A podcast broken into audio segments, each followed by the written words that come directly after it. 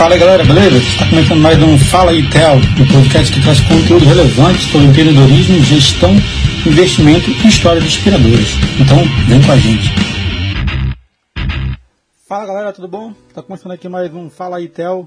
Hoje vamos tratar sobre um assunto muito importante para os dentistas. Vou trazer aqui os cinco passos para o dentista pagar menos imposto. É isso aí. E isso de maneira legal, né? E é o que todo profissional quer hoje, economizar imposto. Né? A gente sabe que o Brasil é um dos países com uma carga tributária muito alta, porque existe uma legislação muito complexa. Né? Então, a importância de estar bem assessorado e poder conseguir uma redução tributária, isso de acordo com a lei. Né? Então, vamos lá. O primeiro ponto principal é, de cara, eu te oriento a abrir uma pessoa jurídica. Ah, Theo, mas vou ter que abrir empresa, vou precisar de contador, vou ter que pagar mais imposto. Não, vamos com calma. É, abrir uma pessoa jurídica não é sinônimo que você vai pagar mais imposto. Quando você tributa as suas receitas pela pessoa física, dependendo do valor que você recebe, você paga mais imposto sim do que na pessoa jurídica. Né? E isso tudo é parte de um planejamento tributário, por isso é importante é, você fazer esse planejamento. É, essas dicas que eu vou dar para vocês hoje justamente sobre esse planejamento você ter uma pessoa jurídica, mas também usar os benefícios da pessoa física, porque existe sim benefícios na pessoa física, não é só desvantagens não. Eu vejo muita gente falando aqui, ah, a pessoa jurídica, tributa tudo na pessoa jurídica, mas não, vamos com calma. É preciso fazer, mais uma vez, falo, um planejamento tributário. É, então, vamos lá. Primeiro passo, como falei, abrir uma pessoa jurídica, né, que vai te dar mais confiança no mercado. Você pode abrir uma sociedade hoje com um único sócio, só você e te dá mais proteção patrimonial, certo? E o segundo passo é preencher o carnê-leão, que é através da pessoa física. Mas como assim? Vou abrir pessoa jurídica, vou ter pessoa física? É isso mesmo, como eu falei, existem deduções permitidas na pessoa física que não são permitidas na pessoa jurídica. Vamos lá, vou explicar. Então, hoje, quando você recolhe, é, quando você tributa na pessoa física, você pode abater alguns, algumas despesas, né? Como todas, todas as despesas relacionadas ao teu negócio, né? As despesas com aluguel, despesas com livros que você compra relacionados à tua atividade, quando você tem que usar algum material obrigatório de EPI, como luva, máscara, esse material ele é dedutível na hora de você apurar o seu imposto ali no Carnê-Leão, certo? Então isso é uma vantagem da pessoa física. Então a gente não pode descartar essa hipótese de se tributar também na pessoa física, certo? Então, segundo passo é esse, preencher o carnê-leão mensalmente. E é importante fazer isso todo mês, certo? Vejo muito profissionais que só se preocupam em recolher imposto na época do, do, da declaração de imposto de renda, que é aí que é o erro. Que você acaba pagando multa e juros por conta disso. Porque o carnê-leão deve ser preenchido mensalmente, tem os serviços prestados no mês de agosto, o imposto devido vai ter que ser pago no mês de setembro, tá bom? Então fique atento a isso. O segundo passo é preencher o carnê-leão para se fazer valer das deduções permitidas. Certo? Terceiro passo, retirar a prolabore na pessoa jurídica. Importantíssimo, porque na pessoa jurídica você atua como um sócio da empresa. Né?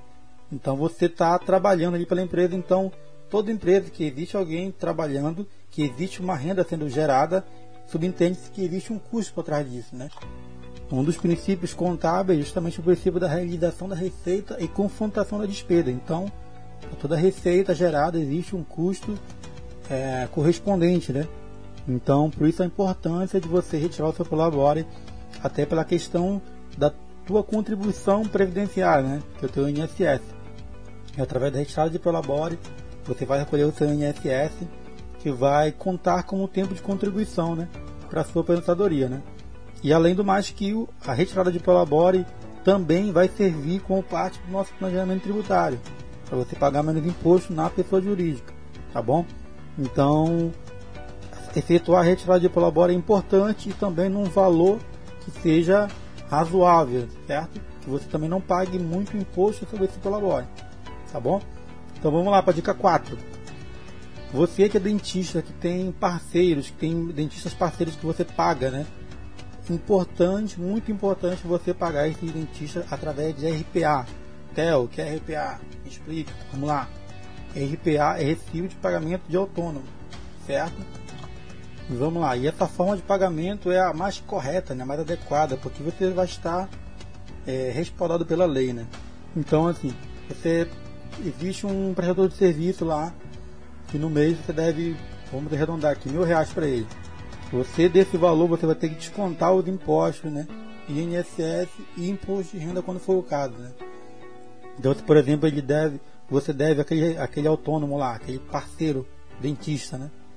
Mil reais, você vai recolher 110 reais de INSS e não vai ter imposto de renda nesse caso porque não, não atingiu o limite para recolhimento do imposto de renda, certo?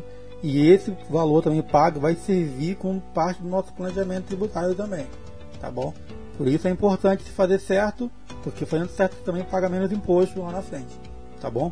Então o terceiro passo é pagar os dentistas parceiros através de RPA, entendeu?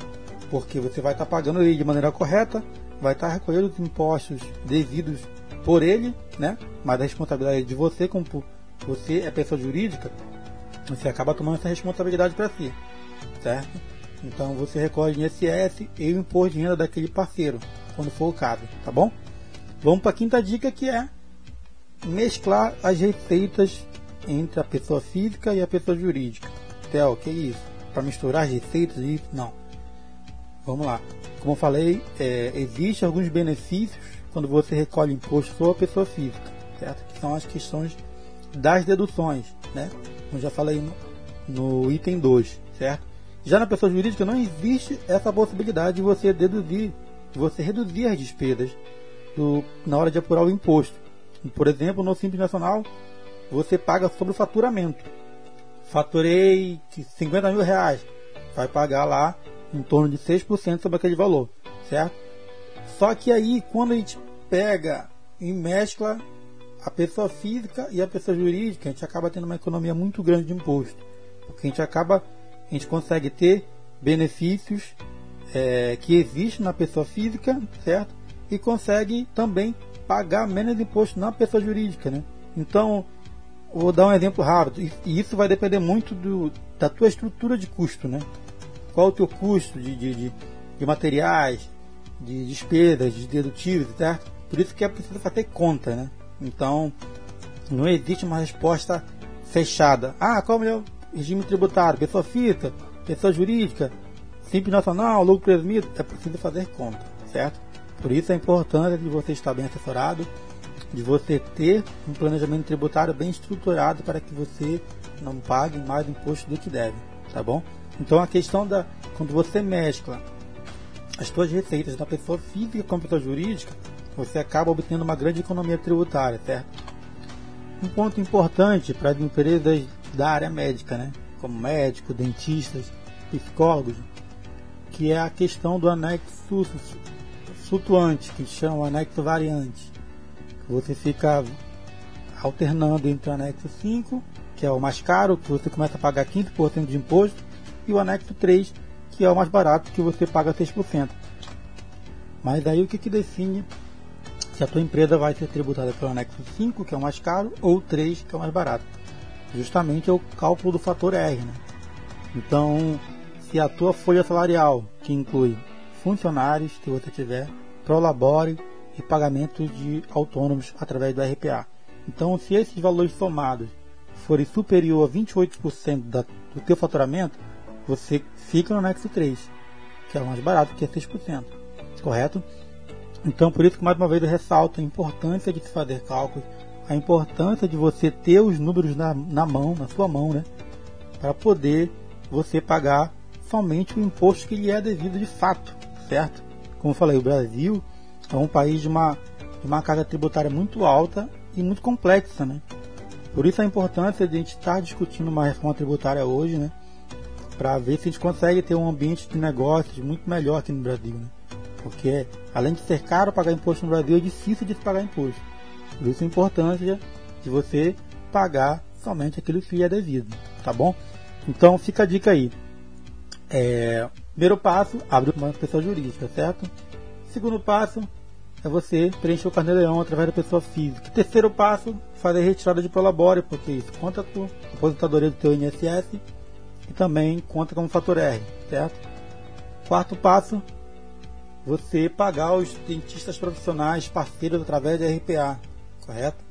E quinto passo é você justamente mesclar, fazer cálculos, fazer contas para que você possa dividir o faturamento entre pessoa física e pessoa jurídica, tá bom? Então essa foi a dica, espero ter ajudado. Qualquer dúvida, entre em contato conosco através das nossas redes sociais, através do nosso WhatsApp, através do nosso Instagram. Se você tiver alguma dúvida, pode deixar aí no comentário, entre em contato conosco. Vai ser um prazer ajudar, tá bom? Tamo junto.